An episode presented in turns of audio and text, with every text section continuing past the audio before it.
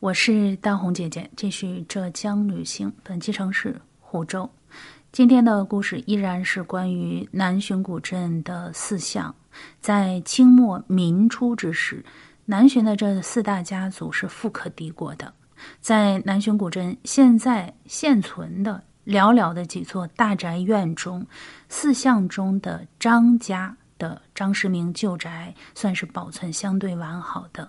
现在呢，这个宅子是全国重点文物保护单位。我们的故事就从这里开始。张世明是南浔张家的第三代富豪，是清末的藏书家。他的旧宅啊，又名义德堂，是远近闻名的江南第一宅。南浔人告诉我说，因为。张家的房子实在是格局非常的宽广，这个厅堂非常的豪阔，所以说在上个世纪很长的一段时间里，它曾经被当成仓库存储东西来着，所以说才歪打正着的被保护下来。一德堂存在的时间呢，相对来说距离现在还是比较近的，因为它建起来的时候，张家的初代富豪，也就是张时明的爷爷张颂贤已经去世十年了。那这个时候，张家的两个孩子已经分了家，那张时明的母亲就主张在南西街建一个这样的宅子。以前的这个宅院还带有一处江南风格的古典园林，叫做世园。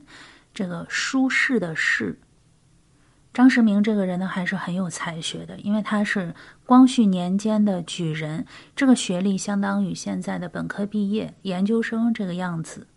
那个时候呢，他非常的喜欢收藏，尤其是以丰富的藏书著称于世。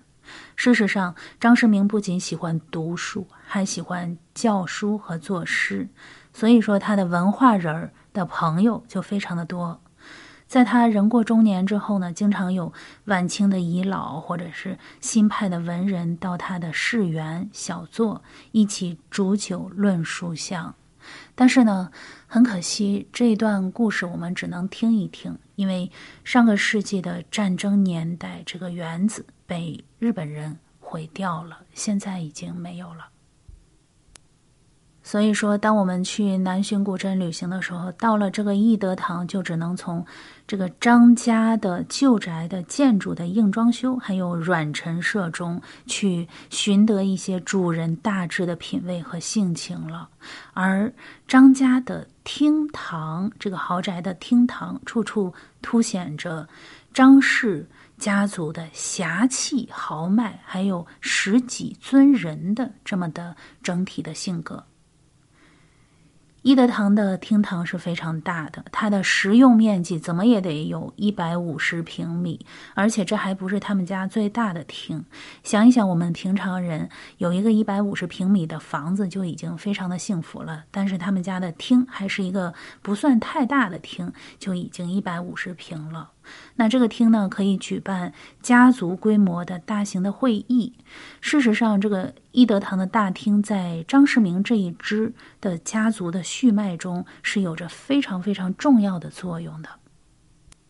一百多年前呢，在很长的一段岁月中，张家但凡是有一个红白大事、婚丧嫁娶等等，都会在这个一德堂的厅举办典礼。包括他们家中，如果是有科举科举及第的男子，也会在这个地方举办盛大的仪式。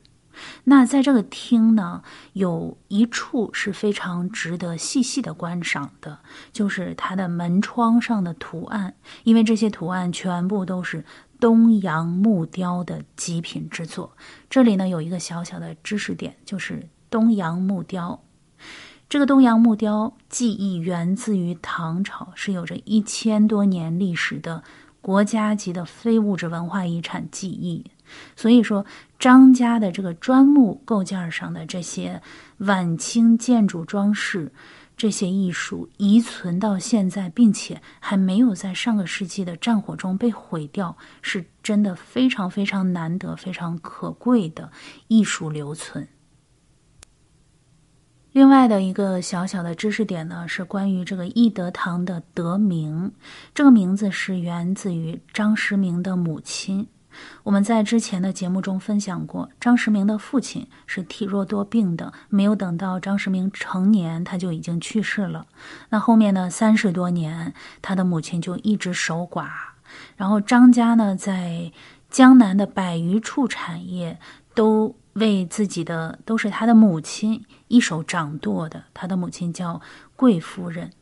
有道是为母则刚，张家的女人受到了张氏家族上上下下的一致的尊重。而这个懿德堂的“懿”字，这个字在古文中是作为赞美女子德行美好之用的，所以“懿德”这两个字就是体现了张世明对母亲的孝顺还有尊重。所以说，我们从张世明旧宅的名字就可以得知，虽然说那个时候已经到了清末，这个封建传统秩序延续了数千年，有些东西不是那么容易改变的。但是呢，张世明包括他的同辈的一些堂弟、堂兄，还有呃他的姐姐、妹妹，都没有轻视女性，就连张家的女厅装修都非常的考究。张家女眷所住的地方是一个唐楼，这个唐楼上镶嵌有非常多块儿，据说是七十二块儿雕花的蓝晶玻璃。这个玻璃是十九世纪末从法国定制的奢侈品，目前这个工艺已经失传了，全世界只有七十多块儿全国就这么一处，就连法国都没有。那关于这个。呃，绣楼呢，我会在下期节目中分享。我是大红姐姐，下期见。本期节目的图片和文字可以在我的同名公众号查看，搜索“黑奏红”，奏是欠揍的奏。